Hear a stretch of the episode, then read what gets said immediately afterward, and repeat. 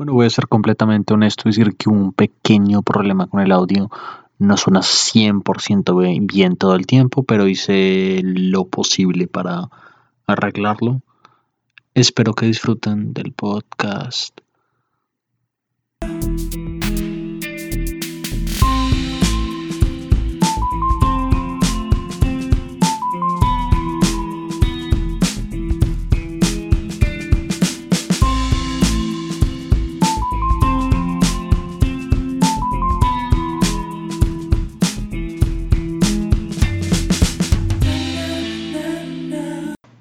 Bueno, Ernesto, gracias por estar aquí. Un placer como siempre.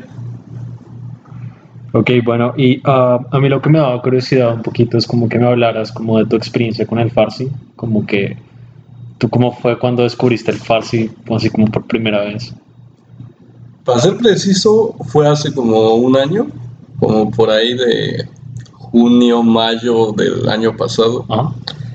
Eh, pues la verdad es que no, no tenía planes de aprenderlo hasta que conocí a una persona y, y pues me pidió que le ayudara con su inglés y entonces este pues como ella no tenía otro idioma que fuera nuevo más que el farsi, pues decidí, decidí intercambiarlo por farsi y y este y después de eso pues con otros otras personas de Irán seguí practicando hasta que pues subí más vocabulario y así.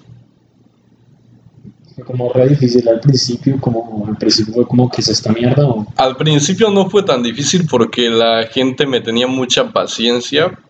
Yo diría que la mitad fue fue lo más canijo. Sabes qué es lo que creo yo es que como como no hay tanta gente que aprende farsi, es como que la gente de pronto tiene más paciencia. O sea, es como... Sí, la novedad, eh, la novedad los hace que, que, estén más dispuestos a platicar contigo, yo diría. Pero asimismo también tienes la desventaja de que no hay mucho material. Eh, por ejemplo, si tú quieres estudiar francés o si tú quieres estudiar español, hay libros donde sea, pero para farsi no hay tantos. Ok, sí es eso, pero o sea, es como, sí es cierto que la gente de pronto está como más dispuesta como a tener paciencia porque, o sea, es como que quieres aprender inglés, es como que hay demasiadas personas que quieren aprender inglés, así que como que la gente no tiene tanta paciencia, o sea, con alguien que de pronto no lo sabe tan bien. En cambio, cuando alguien, o sea, digamos, si quieres aprender farsi, es como que la gente dice como, ah, qué chévere que quieras aprender mi idioma porque no mucha gente lo aprende y luego es como que te tienen más paciencia y tal es como que se sienten como, como contentos de que lo quieras aprender, ¿no? Sí, yo diría que sienten como si los estuvieras halagando casi, casi, porque sí, no están acostumbrados a eso. ¿Y, y, y, como qué reacciones has tenido cuando hablas como iraníes, como cuando empiezas a hablar con ellos en farsi? Es como que se sorprenden mucho, como qué es lo que sucede con ellos pues ha habido desde las mejores reacciones hasta, hasta peleas por malentendidos dentro, de, dentro de los errores del aprendizaje del idioma. O sea, de repente yo decía cosas que no era lo que en realidad quería decir y pues me ganaba que la persona me dejara de hablar y todo eso. Y no fue nada agradable. Pero creo que ha valido la pena. Sí, sí, eso pasa a veces cuando uno no sabe cómo expresarse bien eso. Pues yo digo que eso pasa con cualquier idioma, porque en, o sea, al principio cuando vas empezando siempre cometes errores mismos. Si, si tú ya puedes hablar fluidamente, no pienso que no pienso que de vez en cuando no se te vaya a ir alguno. Pero lo que yo he escuchado es que, por ejemplo, en árabe, no sé si se hace en farsi, pero como que en árabe si tú dices una grosería, es como que la gente se lo toma demasiado mal. No sé si eso pasa como en el farsi. Porque como que en español es como que, o en inglés es como que dices groserías y la gente como que la toma como la ligera o las usa la ligera. Pero cuando en árabe dices una grosería, es como que la gente realmente como que sí se ofende o realmente no les gusta que digas groserías. ¿No es así en Farsi o...? Eh, la verdad es que yo no me enfoqué mucho en el tema de las groserías, precisamente, para evitar es, eh, malentendidos y esto, ¿no? Pero eh, la verdad es que pues no tuve una reacción fuera de la común en los demás idiomas. Eh, así como dices con el árabe, pues no, no me pasó. Um, lo, malo es que no, o sea, no encuentras como muchos iraníes. ¿No has tenido como choques culturales cuando, digamos, cuando, digamos, te has puesto a hablar con ellos y tal, o, o qué? O sea, hubo hubo un punto en particular donde, por ejemplo, eh, descubrí que las personas de Irán como que usan, utilizan muchas palabras, por así decirlo, de cariño. Eh, cosa que también en algunas partes de mi país eh, ocurre, pero, pero es como o sea, tú dices esa palabra, pero es como, es como una broma de cariño, no es, no estás queriendo decir exactamente lo, lo, lo que significa esa palabra, ¿no? Como, por ejemplo... te amo, cuando dicen como te amo jugando o cosas así. Por así decirlo. O, algo así. Por así decirlo, Yunam, Azizam, ah, hay algunos ejemplos donde, donde o sea, si uno no está acostumbrado, eh, puede malinterpretar el, cariño de la, de la persona. Sí. ¿Y, por qué alguien debería aprender farsi y no aprender, por ejemplo, si alguien quiere aprender como italiano o algo así? Italiano, eh, todo depende mucho como de, lo que te guste, pero como que, ¿cuáles serían como ventajas de aprender el farsi? Para mí el italiano y el farsi son idiomas un poco parecidos en cuestión de nivel, no, no, no podría decir que uno es muy superior al otro, eh, tampoco, tampoco puedo decir que, que porque aprendas inglés y que porque hay más gente que hable inglés debas aprenderlo primero, pero eh, si de verdad estás interesado en la cultura del farsi, yo pienso que es una muy buena idea es empezar por ahí, ¿no? Y es como que no te chocaba, como porque dijiste que tú querías ir a Irán, ¿no? Pues sí, de hecho todavía tengo ese plan, pero lamentablemente hubo coronavirus, como mucha gente ya sabe, entonces eh, pues va a estar postergado por un tiempo. ¿Ya sabes cómo hay gente de México que haya ido a Irán? ¿Qué, te han contado? Conozco a una persona, eh, que conocí precisamente por internet en una aplicación que se llama Tandem. Eh, bueno, en realidad, en realidad no fui yo quien, quien contactó a esta persona, sino una amiga de Irán que estaba, que estaba aprendiendo español. Entonces, este, ella me contó que había un chico mexicano que había ido a Irán, ¿no? Y entonces, pues decidí contactarlo y y, lo, más chistoso fue que eh, él sí no sabía otro idioma que no fuera español y aún así estuvo ahí como 30 días en Irán. No sabía ni inglés ni mucho menos farsi y, era como yo todo el tiempo me pregunté cómo rayos le hizo. No creo que sobrevivas en Irán sin farsi. Sí, o sea, si a duras penas con el inglés no mucha gente lo entiende. O sea, ya ir sin el inglés, solo hablando español, sí digo, pues mis respetos, ¿no? Pero es como que son muy cerrados, como que no les gusta aprender inglés. Yo, yo he escuchado porque yo, yo te dije que yo tuve amigos de Irán, o sea, donde yo estudiaba antes. Tuve como un montón de personas de Irán y me decían que allá era como que ni siquiera podían tener McDonald's ni nada de eso porque era como que todo tenía que ser de Irán allá. Pues más bien yo diría que ellos están como están en el otro, por no decir bloque eh, oriental, o sea, o antioccidental como quieran llamarle, pero eh, los bloqueos que han puesto los Estados Unidos este, deben ser, para mi punto de vista, las razones por la cual eh, esto está pasando. O sea, ellos están tomando medidas para controlar el, ingreso de empresas estadounidenses, se podría decir. Pero todo lo que es todo lo que es americano lo bloquean allá o, o cómo es? Una idea, mm. ¿no sabes? Pues no puedo comprobarlo porque como ya dije todavía no, he estado ahí, pero pero asimismo yo tampoco he sabido que, algún producto americano esté muy vendido por allá. Sí, sí. O sea, lo que me contó mi amiga ya dirán es que no tenía McDonald's. O sea, me dijo como que, uh, porque ya trabajaba en McDonald's igual que yo antes.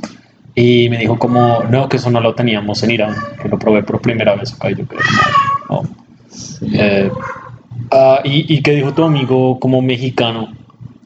de Irán? O sea, ¿cómo fue su experiencia ya que, te contó?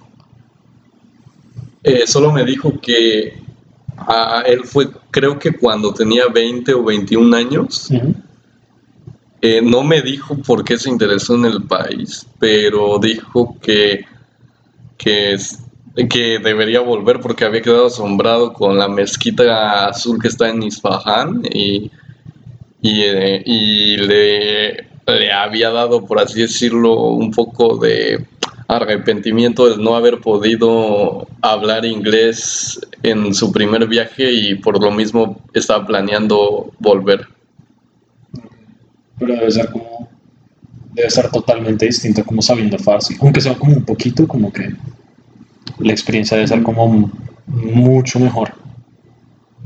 Debe, debe, precisamente porque sí mismo la gente que, que habla inglés, o sea, yo he visto muchos videos de gente de Australia, eh, Nueva Zelanda que ha estado en Irán y, y, obviamente solo habla inglés y dicen, no, la verdad es que la experiencia que viví ahí fue maravillosa, entonces yo pienso que si alguien habla farsi debe ser muchísimo mejor y también pues es otra razón por la que quiero ir también habíamos hablado, pero la anterior vez, o sea, como que nos pusimos a hablar un poco y, tú me habías contado, es que, que, con el virus como que salieron demasiadas cosas de Irán que, que o sea, salieron a la luz como, como problemas que, tenía, que tiene Irán. O sea, me estabas contando. Sí, Yo, o sea, ya los problemas ya estaban, yo creo que han sido noticia internacional. ahorita se pudiera decir que se pudiera decir que pueden estar un poco peor dado el impacto económico del virus.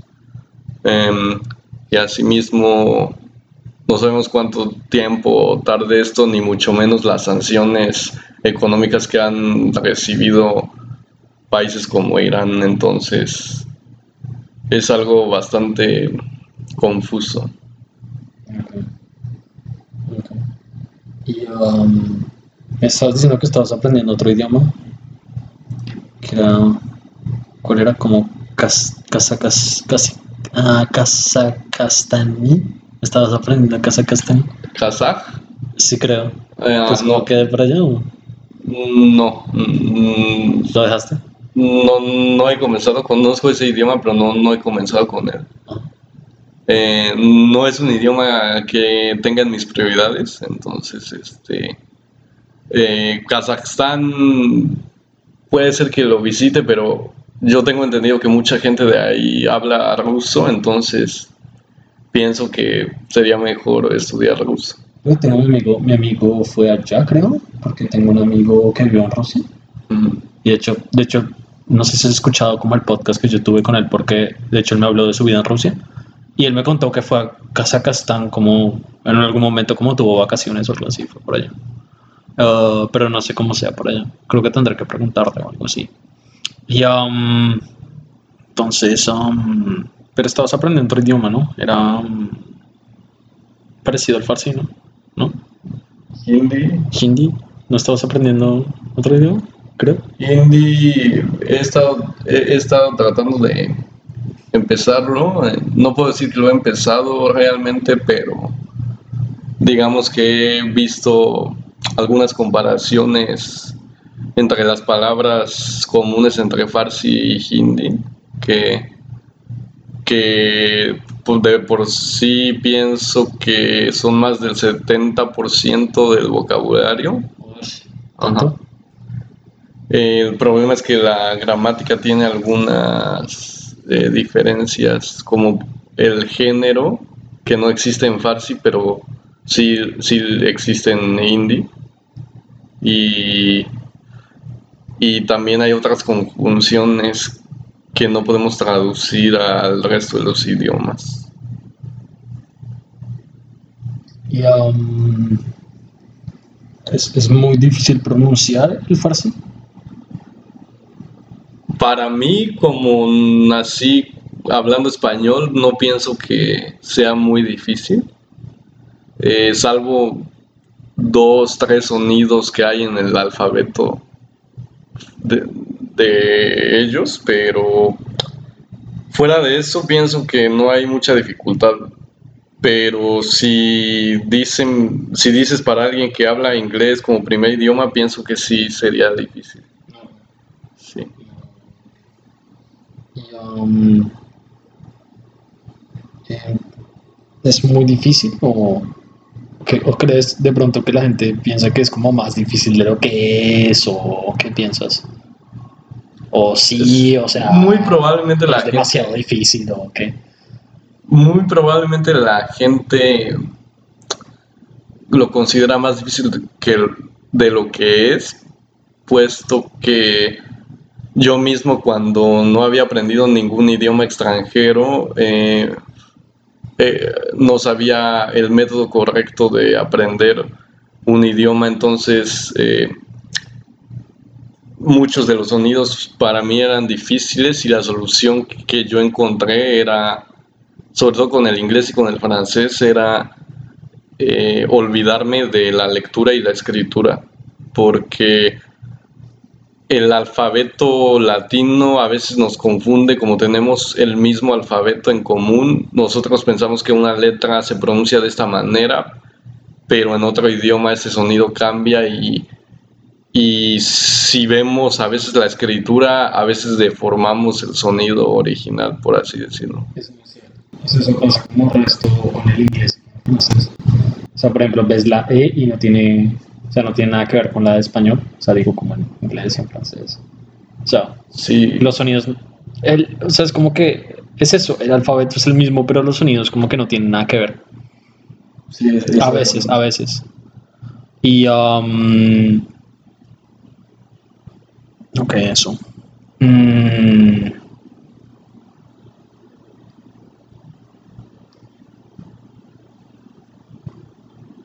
Entonces, como que el farsi es como.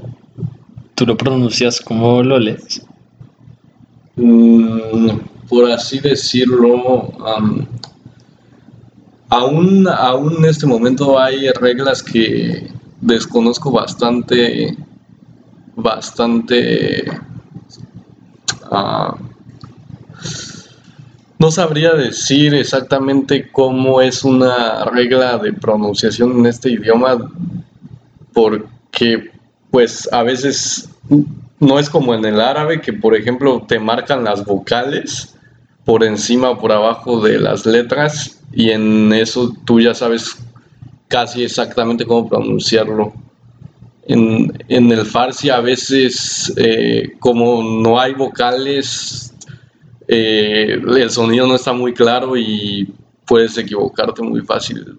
O sea, hay gente que, por ejemplo, los nativos ya lo dicen automáticamente, pero no pienso que haya una regla clara de pronunciación en este tema. Sí, pasa, Sí, sí, sí.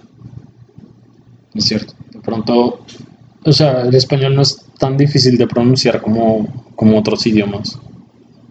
Sí. O sea, el inglés y el francés son definitivamente más difíciles de pronunciar. Sí, es. El problema fue que el. Hablando del inglés, se podría decir que los idiomas germánicos tenían otro alfabeto, si bien tengo entendido, y por ciertas razones eh, lo cambiaron y adoptaron el latino. Puede ser que esta adaptación tenga algo que ver con la con la falta de, conexión exacta entre, entre el sonido y la escritura. ¿Y eres el único latino que conoces que sabe farsi? Que conozco en persona, eh, solo hay uno aparte de mí. Que yo conozca. Y los otros son los de Tandem. Hay uno aparte de mí en Tandem. Pero aparte de él no conozco otro latino. Sí, no. es un idioma que los latinos aprendan No, más bien no es un idioma que la gente en general aprenda mucho. Pero es es sí, es cierto. Se, o sea, hay estudios en los que se dice que los iraníes de hoy en día pueden leer textos de hace casi 2000 años sin mucha dificultad. Sí, entonces eso es bastante increíble. Pero es que, o sea, las ciudades que hay allá, por ejemplo, si comparas, no sé, Montreal o Chicago o algo así, con las ciudades que hay en Irán, es como que son muy nuevas. Porque en Irán es como que todas las ciudades tienen como mil años, mil quinientos años, como cosas así. Ciertamente, ciertamente es. Eso es muy correcto. Yo pienso que que es una de las grandes razones por las cuales hay que visitar dicho país, a mi punto de vista. Aparte de la comida, precisamente. Ok, vale. Y, um, sí, es cierto. Mm. Y, um, bueno. Mm, ¿Qué es lo que más odias dirán? Esa es una pregunta que nunca, nadie me la había hecho. Nunca nadie te la había hecho. Pero es como que ya lo has pensado. No realmente. Eh, pienso que va a tardar algunos minutos, si no es que horas, en, responderse esa pregunta. Ok, ¿qué es lo que más amas dirán? Eh, también es otra decisión difícil. Hay cosas muy buenas como la historia, la comida, eh, los desiertos, eh, al, al, menos lo que, sé, lo que he visto ya sea por internet o por fotos, se ve asombroso, ¿no? ¿Y qué, es lo que más, qué es lo que más odias de México? Se podría decir que la corrupción. Ok. Sí. Okay. La corrupción que impera en el país es bastante perjudicial. Ok, deep, deep shit. ok. ¿Y lo que más te gusta? Um, la comida, la comida pienso que pienso que no hay otro país en donde en donde haya una comida más rica que la nuestra en el mundo. La de México. Exacto. ¿No es mejor la de Irán? El problema con la de Irán es que a mí me gusta lo picante. Entonces, ellos no comen mucho. Tengo, tengo un amigo que viene de, mm, este sitio, Sri, Lanka. No sé si lo conoces. Sí, Sri Lanka. Es como una isla que queda como abajo de la India y es como que lo comen todo tan, tan, tan picante que yo tengo un amigo que fue allá. Tengo un amigo que viene de allá, pero tengo otro amigo que fue allá. Y mi amigo que fue allá dijo que probó la comida en Sri Lanka y luego estuvo una semana con, con digestión. Indigestión. Sí, con indigestión porque lo comentó demasiado picante ya. Sí, no lo dudo. Países como India, Bangladesh, Sri Lanka, em, Pakistán eh, hacen comida muy picante que incluso supera la de nosotros.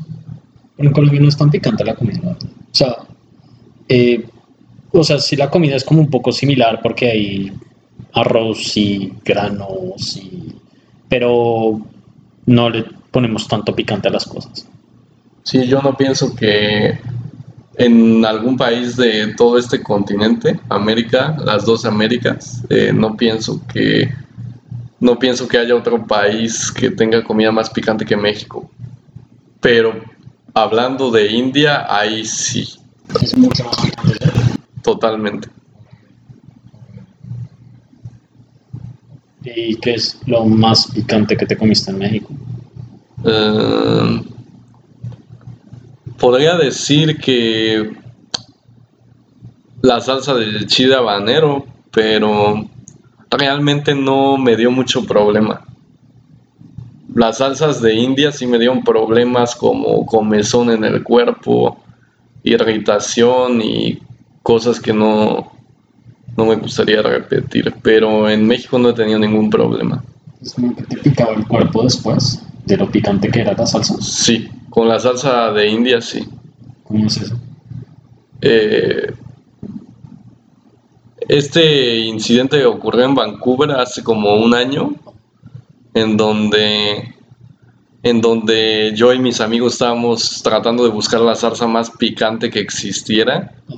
Y, y, precisamente un amigo de India trajo una salsa de ahí y se me ocurrió echarle, desde mi punto de vista, más de la cuenta a, mi plato de comida. Y justo después eh, me tenía que estar rascando todo el cuerpo porque todo el cuerpo me daba comezón. Sí. ¿Y tus amigos son normal o ellos no probaron eso? En realidad, eh, casi nadie probó dicha salsa, creo que solo dos personas. Pero las otras dos personas le echaron una cantidad menor, entonces se ve que no, no sufrieron mucho. Después de eso, un chico nos dijo que tomáramos leche y, y la leche ayudó de cierta manera. Es como que más como presencia hindú, me estabas diciendo. Vancouver. En Vancouver, sí. Sí, yo diría que junto con China es la presencia más numerosa. O en Toronto, ¿no es Toronto? Sí, también he estado ahí. Yo diría que es lo mismo. Hay mucha, mucha gente en, Toronto. Aquí hay, pero no tantos. O sea... El francés eh, pienso que los detiene de alguna manera. Uh, porque es, a mí me tomó el doble de tiempo que el inglés, entonces eh, yo considero que eso es la razón de que no haya tantos. Sí, me estabas diciendo eso, o sea, el francés te tomó el doble de tiempo que, que el inglés. Sí. Y yo, o sea, lo que te estaba diciendo yo es como si comenzara de cero, yo creo que me tomaría menos tiempo aprender francés que, que inglés. Porque son parecidos, o sea, español y francés son más parecidos entonces el inglés, no sé, tomaría más, tan, más tiempo. Pero hay como más películas, hay como muchas cosas para ver en inglés, entonces eso ayuda. Es lo que, sí. Se podría decir... Mm, yo lo dudo, no, no tengo una idea precisa. Ah, porque conmigo fue todo lo opuesto, o sea, se suponía que después de tener dos idiomas el tercero debería ser más fácil, pero en mi caso me tardé el doble, fue más difícil. Eh, siendo que si, si sé inglés y sé español hay muchísimas más palabras que se parezcan al francés que, solo, que si solo supiera un idioma. Entonces,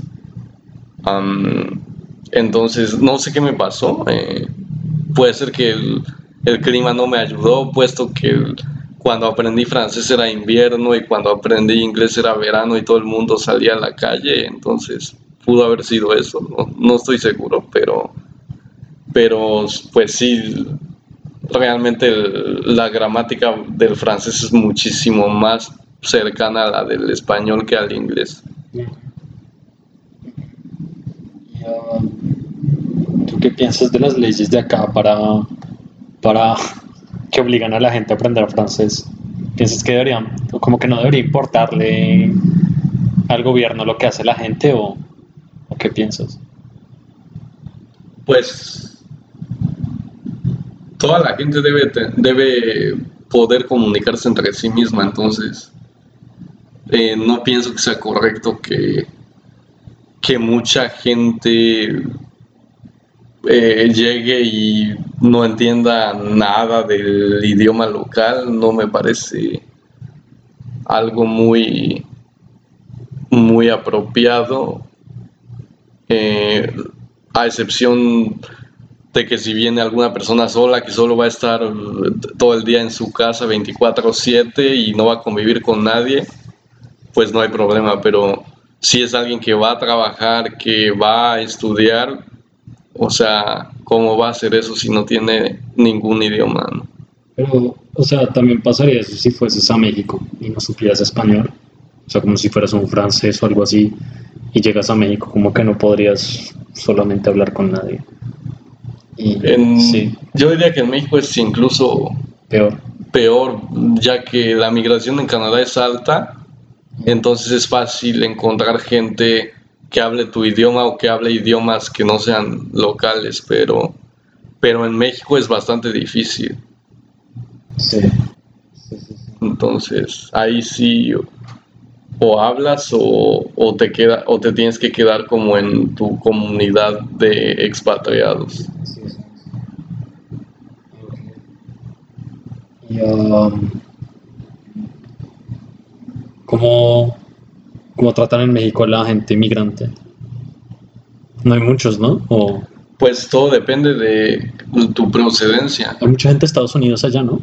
Sí, es el país que aporta más migrantes pero, pero la mayoría de ellos no tienen problema. De hecho, creo que los tratan mejor que a los mismos locales. ¿Ah, sí?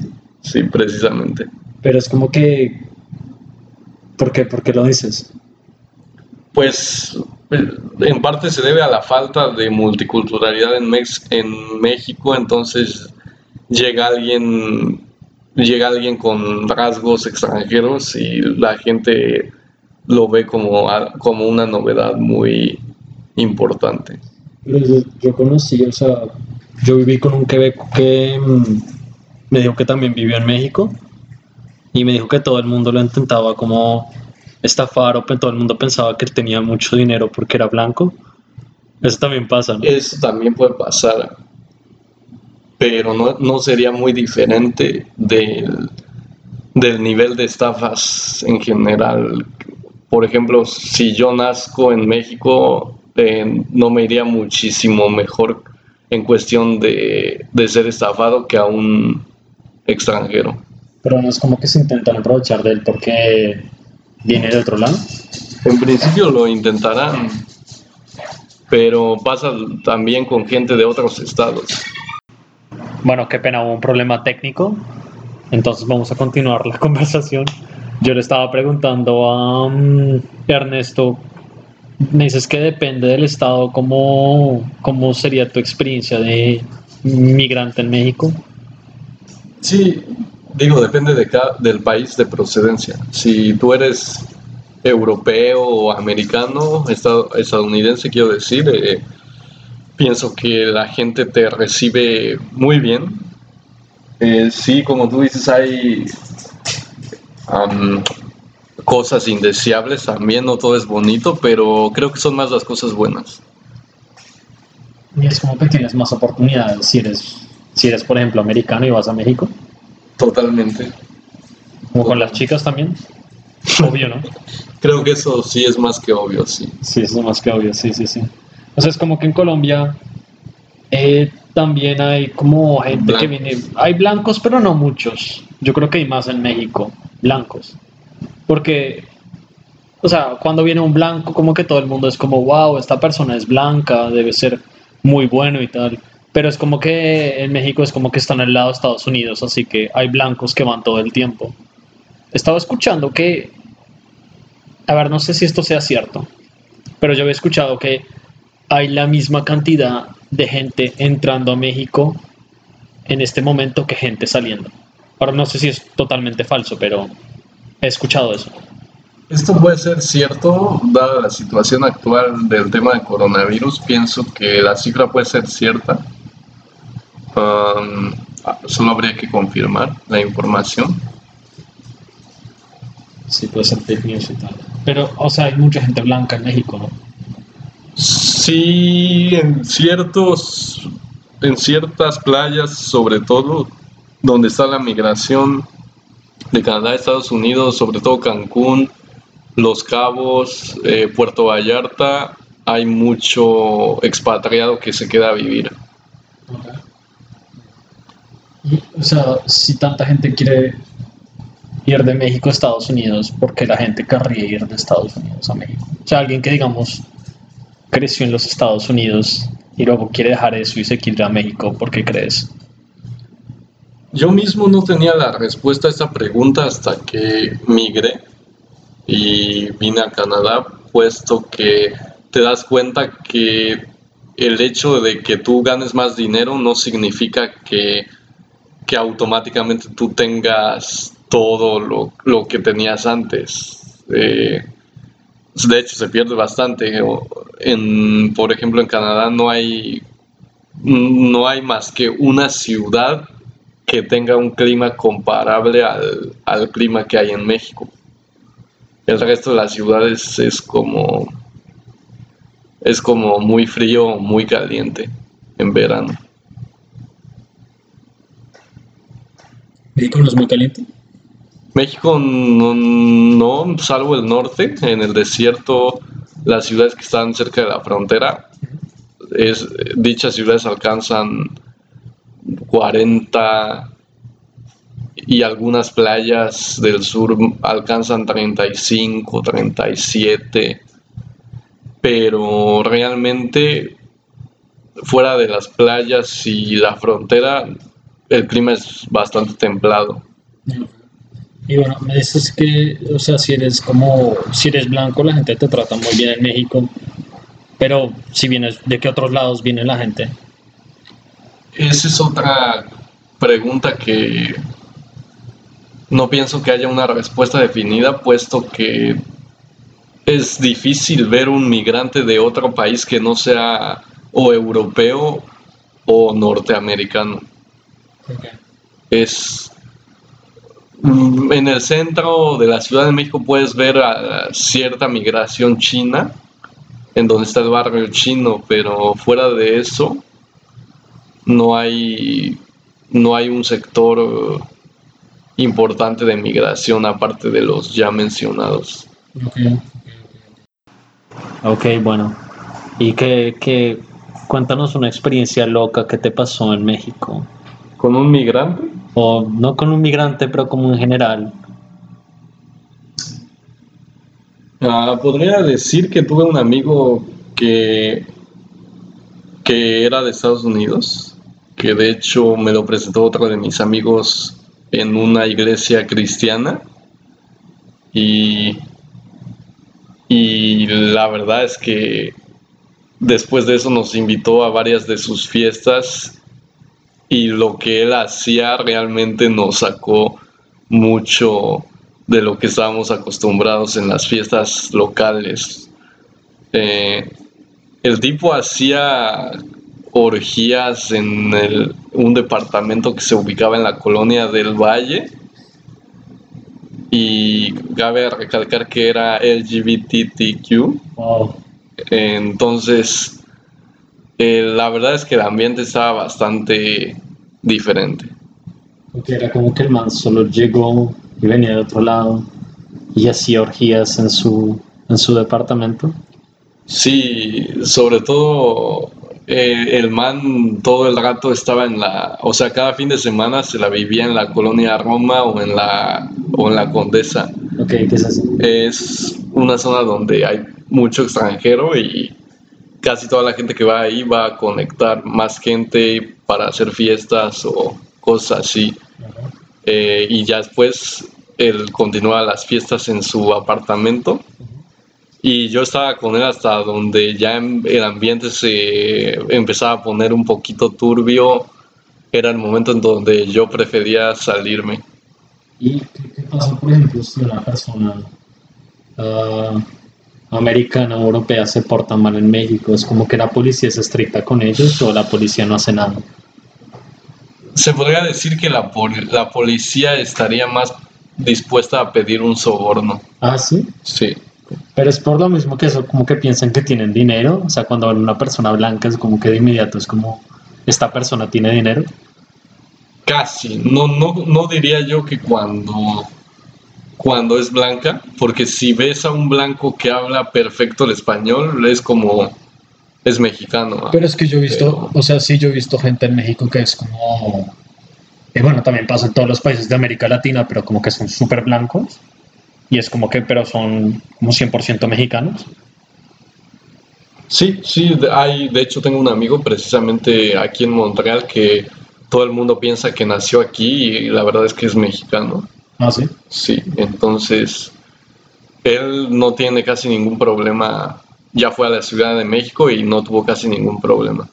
Pero, o sea, si es eso, es como que, listo, si ven que esa persona es blanca y no habla bien español, es como que ¿Qué van a hacer los policías? Ahí, ahí sí es cuando la gente corre, corre a, por así decirlo, a buscar dinero, sobre todo los policías con sus sobornos. Eh, es algo de lo que no me da orgullo hablar, pero es lo que pasa, ¿no? La policía busca sobornos. Ah, ok, ok, ok. Sí.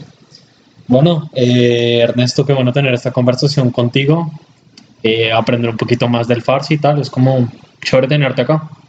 Sí, yo también espero seguir aprendiendo porque todavía hay expresiones eh, que no comprendo en, en Farsi, pero yo pienso que cuando haga el viaje a Irán, yo pienso que terminaré de aprender el idioma a un nivel, eh, por así decirlo, más que suficiente. ¿No crees que te vas a perder mucho si vas a Irán? ¿En qué aspecto? Como perderte como crees realmente que vas a entender lo que la gente va a estar diciendo y vas a al principio puede ser que me pierda puesto que uh, puesto que aquí por ejemplo los mismos iraníes eh, dado que vienen de varias ciudades hablan como un farsi más estándar que que si estuvieran en sus ciudades locales, imagino que ellos tendrían palabras que no usan aquí. Como por ejemplo, yo cuando hablo con alguien que no es de México pero que habla español, si yo empiezo a utilizar a veces palabras que son muy mexicanas, es posible que la otra persona no comprenda. Sí, sí, es cierto. Bueno, entonces uh, hasta la próxima. Ha sido un placer, Felipe. Muchas gracias por la invitación. Bye bye.